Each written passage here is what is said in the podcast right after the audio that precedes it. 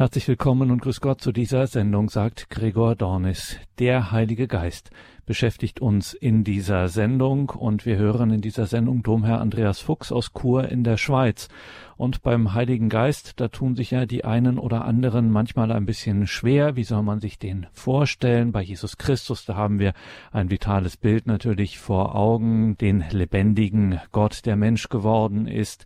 Auch beim Vater haben wir schon intuitiv eine Ahnung, aber beim Heiligen Geist, da wissen wir oft nicht so richtig, wie wir uns dieser dritten göttlichen Person, der Heilige Geist, der Gott selber ist, in dieser Einheit der drei göttlichen Personen, Vater, Sohn und Heiliger Geist.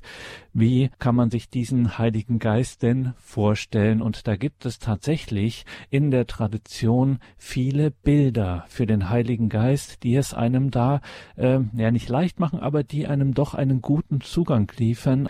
Bilder sind ja für uns bekanntermaßen die Zugänge zu bestimmten Wirklichkeiten. Nicht ohne Grund spricht ja auch unser Herr und Heiland Jesus Christus so viel in Gleichnissen. Und wir schauen heute mal auf die Bilder für den Heiligen Geist, die Sinnbilder für den Heiligen Geist. Da hat der Katechismus einige angeführt und auch ausführliche Texte dazu. Domherr Andreas Fuchs wird uns durch diesen Katechismusabschnitt führen. Ab dem Punkt 694 ist das im großen Katechismus abgekürzt KKK Großer Katechismus ab dem Punkt 694 694. Domherr Fuchs ist uns nun über Internet zugeschaltet. Grüße Gott, Domherr Fuchs. Ja, grüß Gott. Und dann schauen wir gleich mal, Domherr Fuchs, auf diese Sinnbilder des Heiligen Geistes. Es geht los in 694 Katechismus Nummer 694 mit dem Wasser. Ja, ich denke, es ist gut, wenn wir einfach zuerst auch einmal den Katechismus selber zu Wort äh, kommen lassen, in dieser Nummer 694, was da über das Wasser steht. Und anschließend werde ich dann noch einige Dinge dazu sagen. Das Wasser. Bei der Taufe ist das Wasser ein Sinnbild des Wirken des Heiligen Geistes, denn nach der Anrufung des Heiligen Geistes wird es zum wirksamen sakramentalen Zeichen der Wiedergeburt. So wie wir im Fruchtwasser unserer ersten Geburt entgegenwuchsen, ist das Taufwasser ein Zeichen dafür, dass unsere Geburt zum göttlichen Leben uns im Heiligen Geist geschenkt wird. In einem Geist getauft sind wir auch mit dem einen Geist getränkt. Der Geist ist also in Person das lebendige Wasser, das aus dem gekreuzigten Christus quillt und uns das ewige Leben schenkt.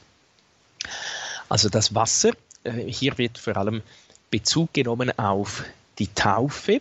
Der Heilige Geist schwebt aber schon bei der Schöpfung über dem Wasser, wie wir im ersten Buch der Bibel lesen können. Es ist das Wasser ist eben ein Bild des Heiligen Geistes, weil wir aus dem Wasser und dem Heiligen Geist neu geboren wurden.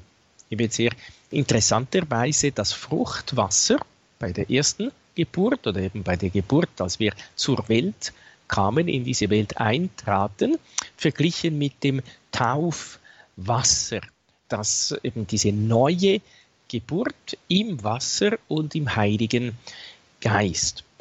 Und es wird auch verwiesen, woher eigentlich den, der Ursprung dieser äh, lebendigen Wasser äh, stammt, nämlich aus dem gekreuzigten Christus, aus seiner Seitenwunde, die von der Lanze äh, durchbohrt ist oder die durch die Lanze, durch diesen Lanzenstich entstanden ist, strömen Blut und Wasser heraus. Und dieses Blut und das Wasser wurden immer schon von den Kirchenvätern gedeutet auf äh, das Wasser der Taufe und das Blut äh, der Eucharistie oder äh, von Leib und Blut Christi in der Eucharistie. Also das Wasser ein Zeichen, wir wissen, äh, wenn es äh, gerade Gut, jetzt äh, dieses Jahr vielleicht weniger, aber wenn sonst nicht viel regnet, dann trocknet alles, dann vertrocknet alles. Das Wasser ist immer ein Zeichen des Lebens. Ohne Wasser, ohne Trinken können wir nicht sein, vertrocknen, verdursten wir und so schenkt eben der Heilige Geist auch das Leben, das neue Leben, das Leben äh, Gottes. Wir äh, sollen immer wieder neu auch gestärkt, getränkt äh, werden, Frucht bringen im Heiligen Geist. Deshalb ist das Wasser eben auch ein sehr schönes Zeichen, ein Sinnbild des Heiligen Geistes, eben vor allem, äh, wenn wir an das Taufwasser denken, aber dann natürlich auch an das, was uns im Alltag so auch wieder an das Taufwasser erinnert, nämlich äh, das geweihte Wasser, das Weihwasser. Es soll uns ja auch immer daran erinnern, wenn wir das Kreuzzeichen machen, eben aus seiner Seite flossen Blut und Wasser heraus, äh, dass wir lebendig sein sollen, dass äh, Jesus uns das Leben schenkt, dass der Heilige Geist uns führen und leiten möge auch durch unseren Alltag uns immer wieder erfrischen. Das Wasser, das ja viele Bedeutungen auch hat, die Erfrischung, dann, dann reinigt es und so zeigt es sehr schön, äh, was der Heilige Geist in uns wirken soll. Der Heilige Geist soll uns das Leben schenken, es soll uns erfrischen, frisch machen, neu machen, äh, den alten Menschen abwaschen oder äh, der alte Mensch, der in der Taufe beerdigt wurde, gestorben ist, äh, der soll eben keine Chance mehr haben in unserem Alltag und wir sollen das neue Leben des auferstandenen Christus führen, mit ihm zusammen durchs Leben gehen. Also es ist nicht nur die Taufe und dieses äh, Empfangen des Heiligen Geistes, das ist nicht nur eine, eine schöne Zeremonie, wo man dann eben in die Kirche aufgenommen wird oder ähnliches, sondern hier passiert tatsächlich an mir etwas, an mir als ganzem Menschen äh, wird etwas verändert. Also sie äh, immer dieses, Sie haben so vom neuen Leben, vom alten Menschen gesprochen. Hier im Katechismus steht auch, dass das lebendige Wasser ist und das uns ewiges Leben schenkt und vielleicht können wir darauf nochmal blicken, also was hier wirklich genau passiert. Ja, es gibt eine sehr schöne Predigt vom Papst Benedikt, äh, dem 16. in einer Osternacht, äh, wo er genau eben so oder ähnlich, wie Sie jetzt gefragt haben, sagt, ja gut, äh, wir feiern Ostern, wir, wir feiern den Auferstandenen, aber hat das, was hat das mit meinem Leben zu tun? Hat das etwas zu tun? Oder wie tritt denn konkret dieses Leben des Auferstandenen in mich ein? Wie prägt das der Auferstandene meinen Alltag? Und er sagt ja, ganz überraschend ist es eben, oder ganz einfach auch, die Taufe. Eben in der Taufe werden wir in Christus hinein getauft, hinein getaucht. Es, eben, es ist nicht irgendwie die, die Taufe oder der Auferstandene ist nicht irgendwie so Fantasie oder sonst irgendwas, sondern es geschieht hier etwas, äh, das den leiblichen Augen verborgen ist, aber das eine Wirklichkeit ist. Wir empfangen das Leben Christi. Äh, wir werden zu Kindern Gottes. Eben wer das Leben empfängt, äh, ist Kind oder das Kind empfängt das Leben von Mami und Papi eben im Alltag und äh, in der Taufe empfangen wir das Leben Gottes und werden so wirklich Kinder Gottes. Es ist, auch wenn das den menschlichen Augen verborgen ist, aber es ist eine Wirklichkeit, ein Geheimnis des Glaubens. Ein Geheimnis ist eine Wirklichkeit, aber die verborgen ist. Äh, so wie wenn ich äh, etwas unter einem Tuch verberge, ja gut, dann sehe ich es nicht mehr, wenn das Tuch drüber ist, aber das, was unter dem Tuch ist, ist wirklich so, ist eine Wirklichkeit, ist eine Realität. Und so ist auch, auch wenn unser Leben, wie die Heilige Schrift sagt, unser Leben mit Christus verborgen ist, aber es ist eine Wirklichkeit. Jesus spricht ja davon, wer, im, wenn nicht im Wasser und im Heiligen Geist neu geboren äh, wird, äh, der äh, kann nicht Gott schauen. Eben der, wir müssen wirklich das Leben Gottes haben, das dann hoffentlich auch sich in unserem konkreten Alltag zeigt. Also indem wir die guten Werke tun, indem wir die Werke des Glaubens, der Hoffnung, der Liebe zu Gott, zum Nächsten ganz konkret tun. Der Heilige Geist äh, führt und leitet uns. Man sagt deshalb auch ein geistliches Leben führen. Eben diese Verbindung zu Jesus haben, diese Liebe zu Jesus haben und diese Liebe zu Jesus ganz konkret in der Liebe zum Nächsten leben. Äh, viele Menschen haben sich bekehrt, weil sie das Beispiel guter Menschen, eben geistlicher Menschen, Menschen, die im Heiligen Geist gelebt haben, gesehen haben. Die haben gesehen, wenn diese Person so gütig ist, so barmherzig ist, so demütig ist, so sanftmütig ist, wenn die Person den anderen vergibt und sogar noch denen Gutes tun, die ihr Böses antun, ja, dann muss es Gott geben. Äh, dann kann es nicht anders sein, äh, dass, dass da etwas ist, das über das menschliche Leben hinausgeht. Und dann haben sie äh, den Glauben angenommen, haben sich bekehrt und ließen sich taufen und eben auch diese, wollten auch dieses Leben des Heiligen Geistes in sich haben sagt Domherr Andreas Fuchs aus Chur in der Schweiz, mit dem wir heute verbunden sind und schauen auf die Sinnbilder für den Heiligen Geist. Liebe Hörerinnen und Hörer, Sie finden das ab dem Punkt 694 im Katechismus der katholischen Kirche. Lohnt sich auf jeden Fall da reinzuschauen. Es gibt noch viele weitere Sinnbilder des Heiligen Geistes, die schauen wir uns dann auch in dieser Sendung weiter an. Jetzt erstmal ein wenig Musik und dann geht es weiter mit dem Sinnbild der Salbung.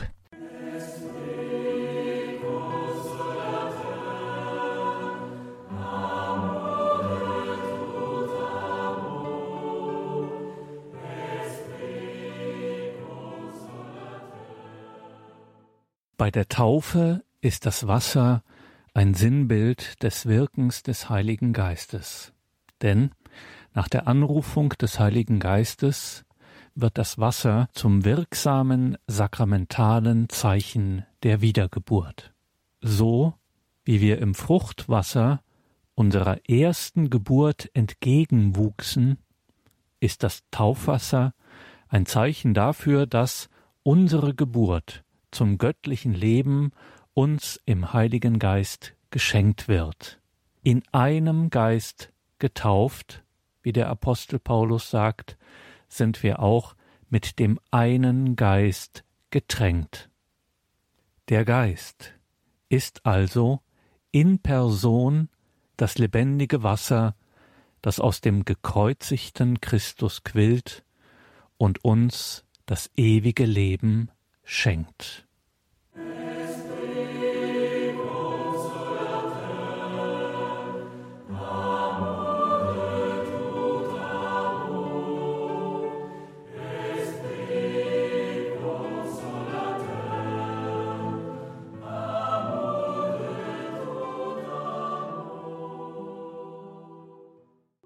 Die Sinnbilder des Heiligen Geistes beschäftigen uns in dieser Sendung. Wir hören dazu Domherr Andreas Fuchs aus Chur in der Schweiz.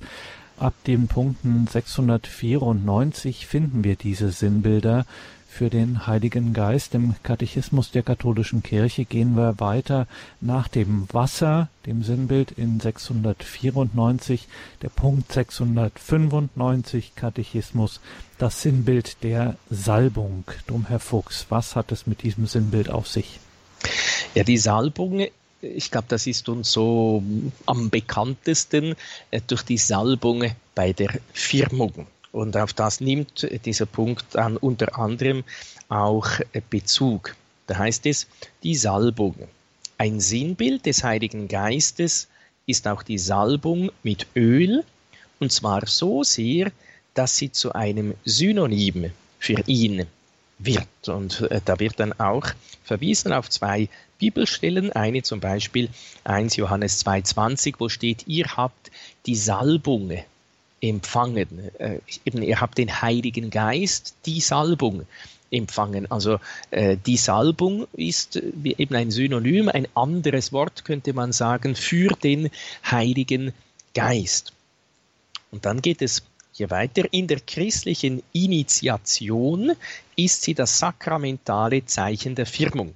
Also die Initiation ist die Eingliederung in Christus, äh, diese Einfügung in Gott. Äh, es werden da im Normalfall immer drei Sakramente genannt, Taufe, Firmung, Eucharistie.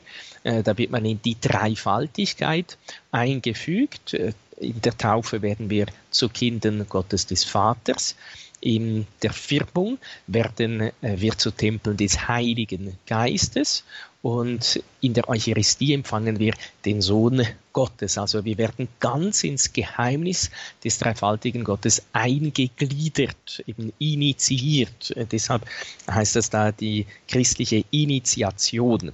Und in dieser christlichen Initiation ist die Salbung das sakramentale Zeichen der Firmung eben die, die Salbung äh, wäre auch ein anderes Wort äh, für die Firmung. Ja, hier äh, heißt es auch deshalb ausdrücklich, die in den Ostkirchen deshalb Chrismation genannt wird. Also die Salbung wird mit dem heiligen Krisam äh, vollzogen und Krisam heißt nichts anderes als Salbung, äh, weil Christus heißt der Gesalbte ist das griechische Wort für Messias, der Gesandte, der Gesalbte. Also eben das Krisam ist das Salböl, äh, mit dem wir die Salbung, die Firmung empfangen. Und dann geht es weiter. Um jedoch die ganze Bedeutungskraft dieses Sinnbildes zu erfassen, muss man auf die erste Salbung zurückkommen, die der Heilige Geist vorgenommen hat. Die Salbung Jesu. Christus, Übersetzung des hebräischen Wortes Messias, bedeutet der mit dem Geist Gottes Gesalbte. Also Christus gleich der Gesalbte. Äh, das ist äh, wichtig auch für die folgenden Zeilen dieses Punktes. Das muss man immer im Hinterkopf haben, sonst ähm, versteht man das irgendwie oder geht das Wesentlichste eigentlich verloren. Schon im alten Bund gab es Gesalbte des Herrn. Also man weihte im Alten Bund Priester, Könige und Propheten. Äh, und deshalb, wenn wir in der Taufe auch schon gesalbt wurden mit dem Krisam, nicht auf die Stirne, sondern auf den Scheitel, also auf das Haupt, auf den Kopf, äh, dann wird das dort auch gedeutet, dass wir Anteil haben am Priestertum, am Königtum und am Prophet Prophetentum oder am prophetischen Amt Christi. Das sind die sogenannten drei Ämter äh, oder das dreifache Amt oder die dreifache Wirkungsweise, könnte man auch sagen. Christus ist dann der Gesalbte schlechthin, der Gesalbte par excellence. Er ist der Priester, der König und der Prophet und auch die Priester, die Bischöfe nehmen Anteil an diesen äh, drei Ämtern Christi, eben das Priestertum, indem sie das Priestertum des Dienstes, das Amtspriestertum, wie man auch äh, sagt, leben und vollziehen, das Opfer Christi in seinem Namen darbringen, die Sakramente spenden, das prophetische Amt, das heißt der Prophet ist äh, der, der im Namen Gottes spricht, also das Wort Gottes verkündet. Äh, das tun die Priester und die Bischöfe in ganz besonderer Weise eben in der Vollmacht, im Namen, in der Person Christi und dann auch äh, das Königtum Christi, indem sie das Leitungsamt, die Führung, eben als gute Hirten das Volk Gottes führen. Einerseits in der äußeren Leitung, der Bischof, äh, der das Bistum leitet, andererseits auch in der geistlichen Führung, also die Seelen zu Christus äh, führen. Äh, und der, im, im heutigen in der heutigen Zeit werden äh, Könige und Propheten werden nicht mehr gesalbt, nur noch gesandt, aber die Priester werden gesandt. Aber, und eben auch die einfachen Gläubigen werden gesalbt, wie ich schon erwähnt habe in der Taufe. Sie nehmen in anderer Weise an diesem dreifachen Königtum Christi teil. Das heißt, sie nehmen teil am prophetischen Amt. Sie sollen wie auch der, der Priester, er gehört ja auch zum Volk Gottes, das Wort Gottes leben, vor allem durch ihr Leben verkünden. Sie sollen äh, Könige sein. Äh, König sein für Jesus bedeutet dienen. Äh, sie, wir sind alle berufen, Christus zu dienen, zu dienen, dort, wo wir leben und wo wir sind. Und sie haben am sogenannten gemeinsamen Priestertum oder am allgemeinen Priestertum Anteil.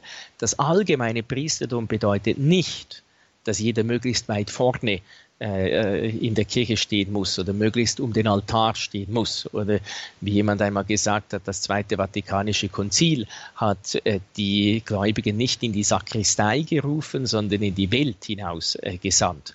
Also das heißt, ein Priester oder am allgemeinen Priestertum Christi Anteil nehmen, heißt sein ganzes Leben als Opfer Gott darbringen, beziehungsweise auch diese kleinen Opfer des Alltags, die von uns jeden Tag gefordert sind, äh, all, all das aus Liebe zu Gott, zur Ehre Gottes darzubringen. Oder anders gesagt, es das heißt, wenn ich am allgemeinen Priestertum Anteil habe, dann äh, hat mich Christus fähig gemacht, äh, jede Handlung, so wie die Heiligen dann auch sagen, auch die belanglose, an sich belangloseste, zu einem Opfer zu machen.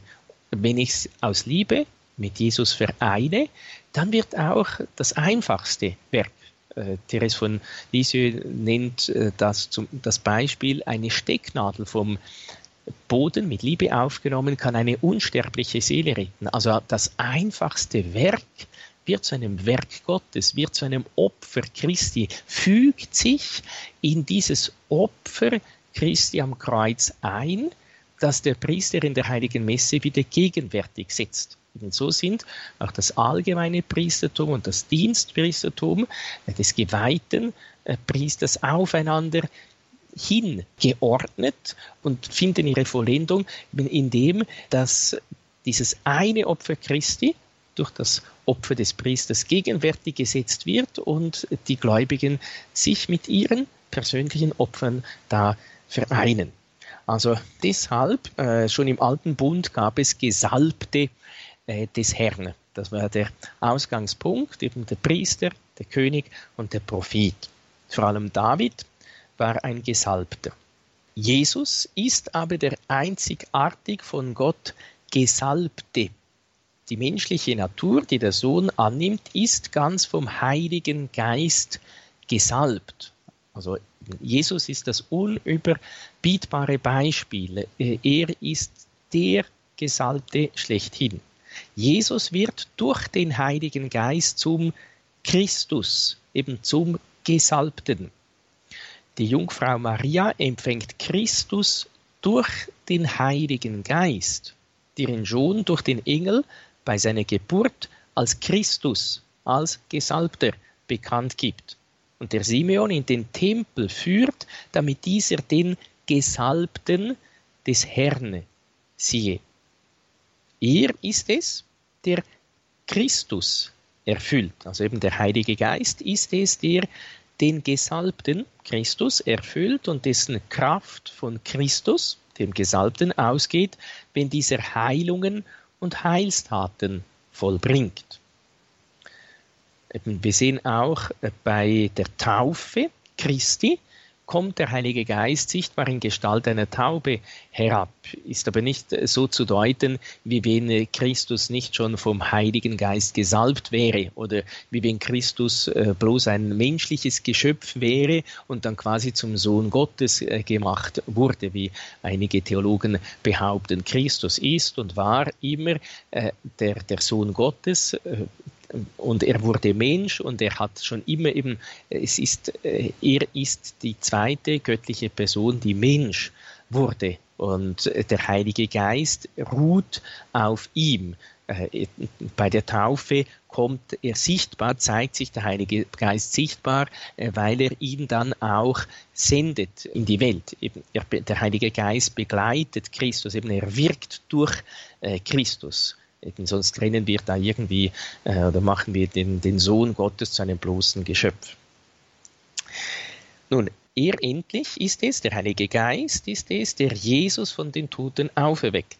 In seiner Menschennatur Die Siegerin ist über den Tod voll und ganz zum Christus, zum Gesalbten geworden, spendet Jesus überreichlich den Heiligen Geist, bis die Heiligen in ihrer Vereinigung mit der Menschennatur des Gottessohnes zum vollkommenen Menschen werden und Christus in seiner vollendeten Gestalt darstellen, den ganzen Christus, wie der heilige Augustinus sagt. Äh, der ganze Christus, äh, das verweist auf die Kirche. Die Kirche ist der Leib, Christus ist das Haupt und der ganze Christus ist Leib und Haupt, ist Christus und äh, die Kirche. Und der Heilige Geist ist ja die Seele der Kirche, belebt äh, die Kirche und er führt uns auch in diese tiefste Einheit äh, mit Christus, dem Gesalbten. Also wir sehen in diesem Bild der Salbung, äh, wird eben auch in der Firmung gesalbt äh, wurden. Äh, wir sollen auch wirklich Gesalbte sein. Eben Christus ist der Gesalbte, wir sind Christen. Wir sind auch Gesalbte und wir sollen äh, uns nicht nur so nennen, sondern wir sollen es vor allem sein. Eben auch immer äh, vom Heiligen Geist beseelt, vom Heiligen Geist geweiht, vom Heiligen Geist geführt und gesandt äh, und geleitet. Ein wahrhaft geistliches Leben führen.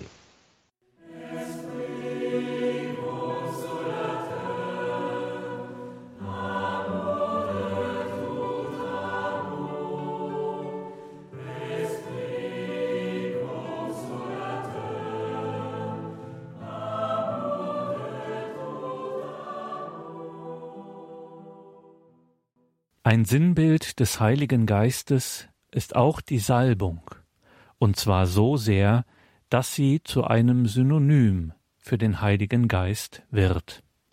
In der christlichen Initiation ist sie das sakramentale Zeichen der Firmung, die in den Ostkirchen deshalb Chrismation genannt wird.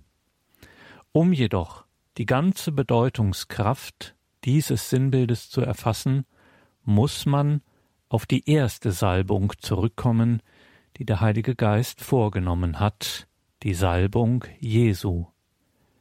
Christus, die Übersetzung des hebräischen Wortes Messias, bedeutet der mit dem Geist Gottes Gesalbte. Schon im Alten Bund gab es Gesalbte des Herrn, vor allem David war ein Gesalbter. Jesus aber ist der einzigartig von Gott Gesalbte, nämlich die menschliche Natur, die der Sohn annimmt, ist ganz vom Heiligen Geist gesalbt. Jesus wird durch den Heiligen Geist zum Christus. Die Jungfrau Maria empfängt Christus durch den Heiligen Geist, der ihn durch den Engel schon bei seiner Geburt als Christus bekannt gibt und der Simeon in den Tempel führt, damit dieser den Gesalbten des Herrn sehe. Er, der Heilige Geist, ist es, der Christus erfüllt und dessen Kraft von Christus ausgeht, wenn dieser Heilungen und Heilstaten vollbringt. Er endlich ist es, der Jesus von den Toten auferweckt. In seiner Menschennatur. Die Siegerin ist über den Tod, voll und ganz zum Christus geworden, spendet Jesus überreichlich den Heiligen Geist, bis die Heiligen in ihrer Vereinigung mit der Menschennatur des Gottessohnes zum vollkommenen Menschen werden und Christus in seiner vollendeten Gestalt darstellen, den ganzen Christus, wie es der heilige Augustinus sagt.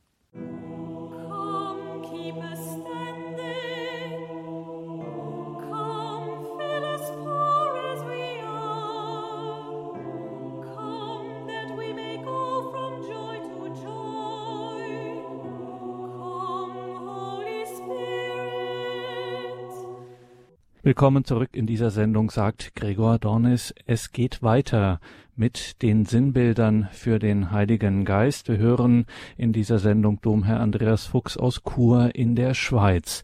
Es gibt tatsächlich für den Heiligen Geist, für die dritte göttliche Person des einen Gottes, den wir Christen bekennen, gibt es viele Sinnbilder, Symbole. Dazu zählt unter anderem das Wasser beziehungsweise das lebendige Wasser, auch die Salbung. Und dann gibt es noch weitere Sinnbilder, die wir hier betrachten, zum Beispiel das Feuer und die Wolke. Und was uns diese Sinnbilder über den Heiligen Geist sagen, wie wir über diese Sinnbilder tiefer auch in die Gemeinschaft mit dem Heiligen Geist, im Heiligen Geist und vor allen Dingen auch in dieses ja, Geheimnis des dreifaltigen Gottes kommen können. Dazu heute wieder Betrachtungen von Domherr Andreas Fuchs aus Chur in der Schweiz. Grüße Gott, Domherr Fuchs. Ja, grüß Gott.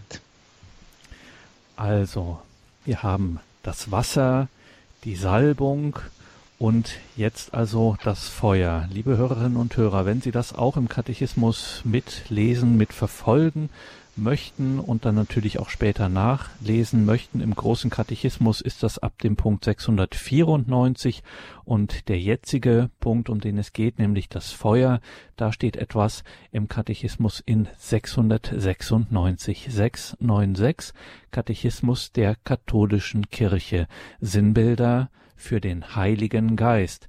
Das Feuer, Dom Herr Fuchs, wir sind sehr gespannt, was da im Katechismus und in der Tradition der Kirche uns gesagt wird. Ja, das ist ein sehr schöner Punkt, äh, vielleicht auch deshalb, weil er irgendwie so einleuchtend ist oder weil er uns auch das Feuer, äh, das Feuer des Heiligen Geistes irgendwie nahe ist, auch vom Pfingstfeuer oder von den äh, Feuerflammen, von den Zungen wie von Feuer, die da auf die Apostel und die Mutter Gottes herabgekommen sind. Nun heißt es in diesem Punkt, während das Wasser, das haben wir schon gesehen, das Wasser die Geburt und die Fruchtbarkeit des Lebens für Sinn bildet, das im Heiligen Geist geschenkt wird, symbolisiert das Feuer die verwandelnde Kraft der Taten des Heiligen Geistes. Und dann werden einige Propheten beziehungsweise dann auch Jesus äh, erwähnt. Der Prophet Elia, der Aufstand wie Feuer und dessen Wort wie ein flammender Ofen war, zieht durch sein Gebet auf das Opfer vom Berge Karmel Feuer vom Himmel herab. Sinnbild des Feuer des Heiligen Geistes, der, was er erfasst, umwandelt. Also dieses Opfer damals äh, von diesen falschen Propheten, diesen Baals-Propheten, äh, die da 200, äh, meine ich, gewesen sind. Und da hat Gott nicht geantwortet. Und Elia, äh, der der wahre Prophet war, äh, da ist sofort eben die Antwort vom Himmel gekommen und hat das Opfer, das beide bereitet hatten, eben das Opfer des Elias, verzehrt äh, im Feuer verbrannt, um zu zeigen, eben, äh, der Herr, der Gott Israels, der Herr ist wirklich der wahre Gott. Nun, eben der eine ist der Prophet Elia, der da auch ja im Feuerwagen himmelwärts fuhr. Und dann äh, Johannes der Täufer, der andere, der in diesem Punkt erwähnt wird. Johannes der Täufer, der mit dem Geist und mit der Kraft des Elia dem Herrn vorangeht, kündigt Christus als den an, der mit dem Heiligen Geist und mit Feuer tauft. Von diesem Geist wird Jesus sagen, ich bin gekommen, um Feuer auf die Erde zu werfen. Wie froh wäre ich, es würde schon brennen. Eben dieses Feuer oder der, die Taufe äh, im Heiligen Geist, sagt man auch, oder die Feuertaufe ist äh, dieses ganz verbrannt werden oder dass, äh, dass da alles verbrannt wird, was nicht äh, Gottes ist, was nicht zu Gott gehört. Äh, diese vollständige Hingabe und Weihe an Gott. Und dann, wie ich schon angedeutet habe, das Pfingstereignis. In Zungen wie von Feuer kommt der Heilige Geist am Pfingstmorgen auf die Jünger herab und erfüllt sie. In der geistlichen Überlieferung bleibt diese Symbolik des Feuers einer der sprechendsten Sinnbilder des Wirken des Heiligen Geistes. Löscht den Geist nicht aus. Und bei diesem Punkt hat es einige Querverse Verweise. Äh, einerseits auf der Seite, äh, und da ist nämlich auch sehr interessant, äh, einer äh, dieser Nummern äh, verweist auf 1127. Und 1127, dort geht es um die Sakramente. Da ist bei 1127 die Überschrift die Sakramente des Heils. Und da heißt es unter anderem, der Vater erhöht stets das Gebet der Kirche seines Sohnes, die in der Epiklese, der Herabrufung des Heiligen Geistes, eines jeden Sakramentes ihren Glauben an die Macht des Heiligen Geistes zum Ausdruck bringt. Wie das Feuer alles, was es erfasst, in sich verwandelt, so verwandelt der Heilige Geist das, was seiner Macht unterstellt wird, in göttliches leben. Hier hat es dann auch wieder einen Querverweis auf 696, eben woher wir ja da äh, gekommen sind. Nun, äh, warum ich dieser, diesen Querverweis so wichtig finde oder so schön äh, finde, äh, das Feuer des Heiligen Geistes, äh, eben man muss das nicht irgendwo äh, suchen, sondern man findet es eigentlich relativ einfach in den Sakramenten. Das heißt, wenn wir an das Wirken des Heiligen Geistes glauben, äh, dann äh, sollten wir auch ganz konkret an dieses Wirken glauben, dass der Heilige Geist in den Sakramenten wirkt. Er wird praktisch in allen Sakramenten auch ganz besonders angerufen und äh, es werden immer, vielleicht ist Ihnen das auch schon aufgefallen, die Hände ausgebreitet. Der Priester breitet zum Beispiel bei der Taufe die Hände auf das Taufwasser aus, um äh, den Heiligen Geist herabzurufen. Ja, er berührt äh, das Taufwasser auch gleichsam um sinnbildlich darzustellen, der Finger Gottes, der Geist Gottes steigt jetzt in dieses Wasser herab. Äh, dann bei der Firmung breitet der Firmspender auch die Hände aus, beziehungsweise legt die Hände auch äh, auf, kurz oder während dem, dass er die Firmung spendet. Dann bei der Eucharistie breitet auch der äh, Priester die Hände über, über die Gaben von Brot und Wein und bittet den Heiligen Geist, dass er sie verwandeln möge äh, und so weiter. Eben, es wird immer auch der Heilige Geist angerufen, meistens auch dargestellt durch das Ausbreiten der Hände, äh, damit er uns tief innerlich verwandelt. Also diese Bedeutung des Feuers, das verwandelt, wissen wir, äh, wenn wir ein Feuer entfachen, um irgendwie zu Würste zu braten oder zu grillieren, wie man äh, in der Schweiz äh, sagt, wir grillen nicht, wir grillieren. Das Feuer verwandelt oder am Anfang ist es Holz und das Feuer verwandelt das Holz. Äh, es bleibt Asche zurück. Es wird anders. Es verbrennt alles. Es wandelt alles um. Und so soll der Heilige Geist in uns eben auch alles ergreifen, alles für, glühend machen, verbrennen, was da nicht äh, dahin gehört, um uns äh, ganz zu, zu feiner Asche äh, zu machen, eben ganz gefügig äh, für Gott zu machen. Und dann gibt es nicht nur diese Querverweise auf der Seite auf andere Nummern des Katechismus, sondern es gibt auch noch Fußnoten. Und da hat es auch eine Fußnote im letzten äh, Satz, äh, wo es heißt, da in der geistlichen Überlieferung bleibt diese Symbolik des Feuers einer der sprechendsten Sinnbilder des Wirken des Heiligen Geistes. Da hat es eine Fußnote, eine ganz unauffällige an sich, äh, wo es heißt, vergleiche Johannes vom Kreuz ich wäre eigentlich nicht auf diese Fußnote gestoßen, wenn ich da nicht äh, so ein schönes Buch hätte. Es gibt ein Buch Quellenband zum Katechismus der katholischen Kirche. Diese Fußnoten, die werden da ausgeschrieben, also äh, weil das ja relativ dann viele Bücher wären, die man sich äh, anschaffen müsste, ist das ein sehr praktisches Buch. da sind diese Fußnoten angegeben. eben da ist dieses es ist ein Gedicht, Johannes vom Kreuz, lebendige Liebesflamme.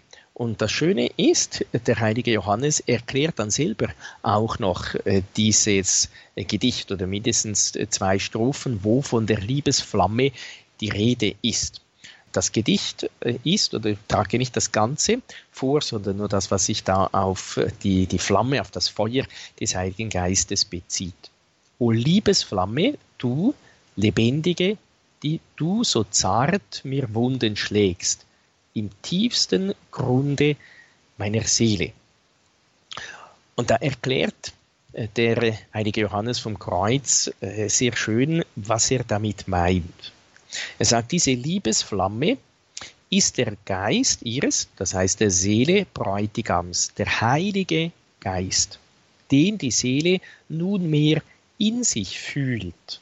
Nicht bloß als ein Feuer, das sie verzehrt und in wonnevolle Liebe umgestaltet, sondern auch noch als ein Feuer, das aus ihr hinausbrennt und wie gesagt in Flammen ausschlägt. So oft nun diese Flamme auflodert, taucht sie die Seele in Wonne und belebt sie mit einer Art göttlichen Lebens. Und darin besteht das Wirken des Heiligen Geistes in der in Liebe umgestalteten Seele.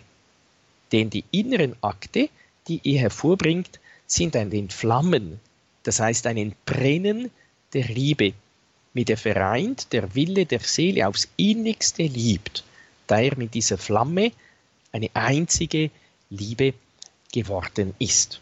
Also der Heilige Geist wandelt die Seele so sehr um, dass sie ganz eins wird in der Liebe mit Jesus, dass sie nicht nur selber im Feuer des Heiligen Geistes, im Feuer der Liebe entfacht wird, sondern auch, äh, dass das Feuer hinausbrennt, auch andere ansteckt mit dem Feuer der Liebe. Und dann ist noch eine zweite äh, Strophe. O Glutenbrand, so lieblich, o Wunde voll Wonne. O Hand so sanft, die du so zart berührst und so den Vorgeschmack des ewigen Lebens gibst. Und erklärt wiederum der heilige Johannes vom Kreuz selber, dieser Glutenbrand ist hier, wie wir schon erwähnt, der Heilige Geist. Gott, unser Herr, ist wie Moses im Buche Deuteronomium spricht, ein verzehrendes Feuer, nämlich ein Feuer der Liebe, das mit unbegrenzter Macht die Seele des berührt auf eine über jede Vorstellung gehende, erhabene Weise verzehren und in sich umgestalten kann, es entzündet und verzehrt eine jede Seele, je nachdem es dieselbe zubereitet findet, die eine mehr, die andere weniger, und zwar insoweit, als es ihm gefällt und wie und wann es ihm gefällt. Darum nennt sie den Heiligen Geist mit dem Sammelnamen Glutenbrand. Denn wie in einem Glutenbrand das Feuer intensiver, heftiger und wirkungsvoller ist als bei einem anderen Feuer, so nennt sie auch den Akt der Vereinigung, bei dem das Feuer der Liebe weit intensiver brennt als bei allen übrigen Akten im Verhältnis zu demselben Glutenbrand. Und wenn dieses göttliche Feuer die Seele umgewandelt hat, so fühlt sie nicht bloß den Glutenbrand, sondern ist auch vollständig zu einem Glutenbrand geworden, der heftig brennt. Und dann sagt er weiter, die Seele, in der es in dieser Weise brennt, nicht zerstört und nicht vernichtet, noch weniger ihr einen Schaden zufügt, sondern im Verhältnis zur Kraft der Liebe vergöttlicht und mit Wonne erfüllt, indem es dieselbe in lieblicher Weise entzündet und in Flammen setzt. Also eben dieses Feuer des Heiligen Geistes, das ganz anders ist als äh, das irdische Feuer, das einem entzündet, aber das auf liebevolle Art und Weise äh, die Seele entzündet. Und äh, vielleicht spielt er hier auch auf äh, die sogenannte Transverberation, auf die Herzensdurchbohrung an. Therese von Avila, die ja mit Johannes zum, vom Kreuz zusammen den Karmelorden reformiert, hat wieder zur neuer Blüte gebracht hat, hatte dieses mystische Phänomen, äh, wie Pater Pio zum Beispiel auch. Oder ich habe von anderen nicht gelesen, dass sie diese Herzensdurchbohrung, diese Transverberation gehabt hätten oder äh, Vielleicht wissen wir es einfach nicht. Beiden ist ein Engel erschienen, der ihnen eine Lanze, eine feurige Lanze ins Herz gestoßen hat. Also es ist wirklich, das Herz wird physisch auch durchbohrt, aber eben auch noch geheimnisvoll, mystisch durchbohrt, indem es das Herz entzündet mit dem Feuer äh, des Heiligen Geistes. Äh, so wie Johannes vom Kreuz da äh, schreibt, es ist wonnevoll, es ist ein liebliches Feuer, das äh, einem fortwährend verzehrt und sich hingeben lässt auch wenn wir jetzt vielleicht nicht äh, diese oder wahrscheinlich nicht äh, diese Herzensdurchbohrung haben, aber unser Herz soll doch wenigstens geistigerweise vom Heiligen Geist durchbohrt, durchglüht, durchdrängt sein, entflammt sein im Feuer des Heiligen Geistes. Das alles, was da nicht in unser Herz gehört, verbrennt wird, herausgeworfen äh, wird, um wirklich diese ganz äh, klare, starke, reine Liebe zu Gott und zu den Nächsten zu haben.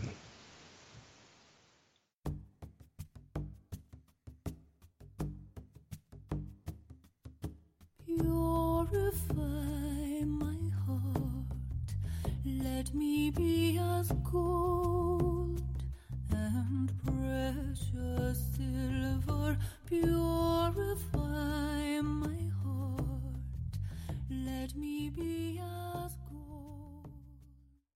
Das Feuer.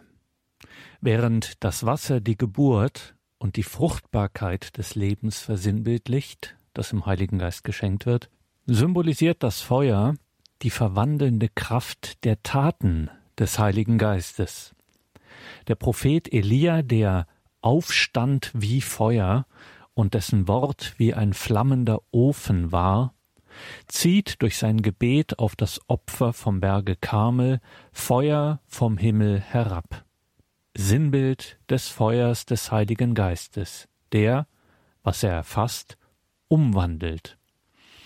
Johannes der Täufer, der mit dem Heiligen Geist und mit der Kraft des Elia dem Herrn vorangeht, kündigt Christus als den an, der mit dem Heiligen Geist und mit Feuer tauft. Von diesem Geist wird Jesus sagen, ich bin gekommen, um Feuer auf die Erde zu werfen. Wie froh wäre ich, es würde schon brennen. In Zungen wie von Feuer kommt der Heilige Geist am Pfingstmorgen auf die Jünger herab und erfüllt sie. In der geistlichen Überlieferung bleibt diese Symbolik des Feuers eines der sprechendsten Sinnbilder des Wirkens des Heiligen Geistes. Wie es im ersten Thessalonicher Brief heißt, löscht den Geist nicht aus.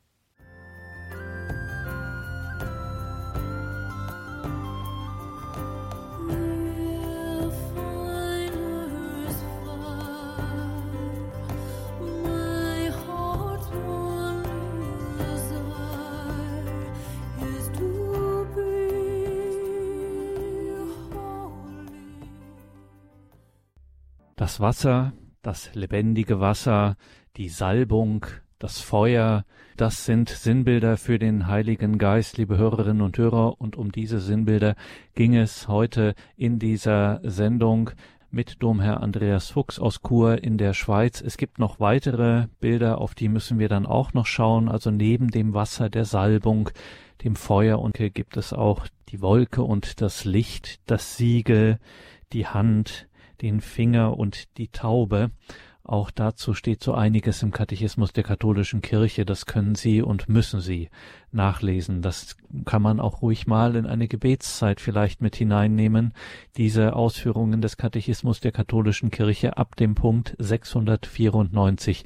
Katechismus der katholischen Kirche ab dem Punkt 694 herzliche Einladung hier immer wieder auch den Katechismus zur Hand nehmen und sich davon ja im besten Sinne inspirieren zu lassen, tiefer einzudringen in das Geheimnis des Glaubens und das Ganze fruchtbar werden zu lassen für das das eigene Leben mit Gott. Domherr Andreas Fuchs aus Chur in der Schweiz haben wir in dieser Sendung gehört und an seinen Ausführungen haben Sie gemerkt, wie wichtig und wesentlich das alles ist. Das kann man natürlich nachhören, ganz klar in der Mediathek auf horeb.org beziehungsweise in der Radio Horeb App und man kann sich auch ganz klassisch eine CD bestellen. Kostenlos versendet unser CD-Dienst gerne auch eine oder mehrere CDs von dieser Sendung und von den vielen anderen Sendungen, die es bei uns gibt. Dort können Sie sich also auch melden. Danke, Domherr Fuchs, für diese Sendung, für diese Betrachtung und dann bemühen wir, in Anführungszeichen, bemühen wir zum Ausgang der Sendung auch wieder den Heiligen Geist und bitten Sie um Ihr Gebet und den Segen. Ja, wir wollen den Heiligen Geist bitten, dass er uns dem erhelle mit seinem Licht und auch mit seinem Feuer äh, antreibe, verwandle, dass wir äh, immer mehr wirklich äh, ganz äh, für Jesus, für ihn, den Heiligen Geist äh, leben, um so zum Vater im Himmel zu gelangen. Der Herr sei mit euch. Und mit deinem Geiste. Auf die Fürsprache der seligen Jungfrau und Gottesmutter Maria aller Engel und Heiligen, segne, behüte und begleite euch der allmächtige Gott, der Vater und der Sohn und der Heilige Geist. Amen. Danke, Dom Herr Fuchs. Danke Ihnen, liebe Hörerinnen und Hörer. Es verabschiedet sich Ihr Gregor Dornis.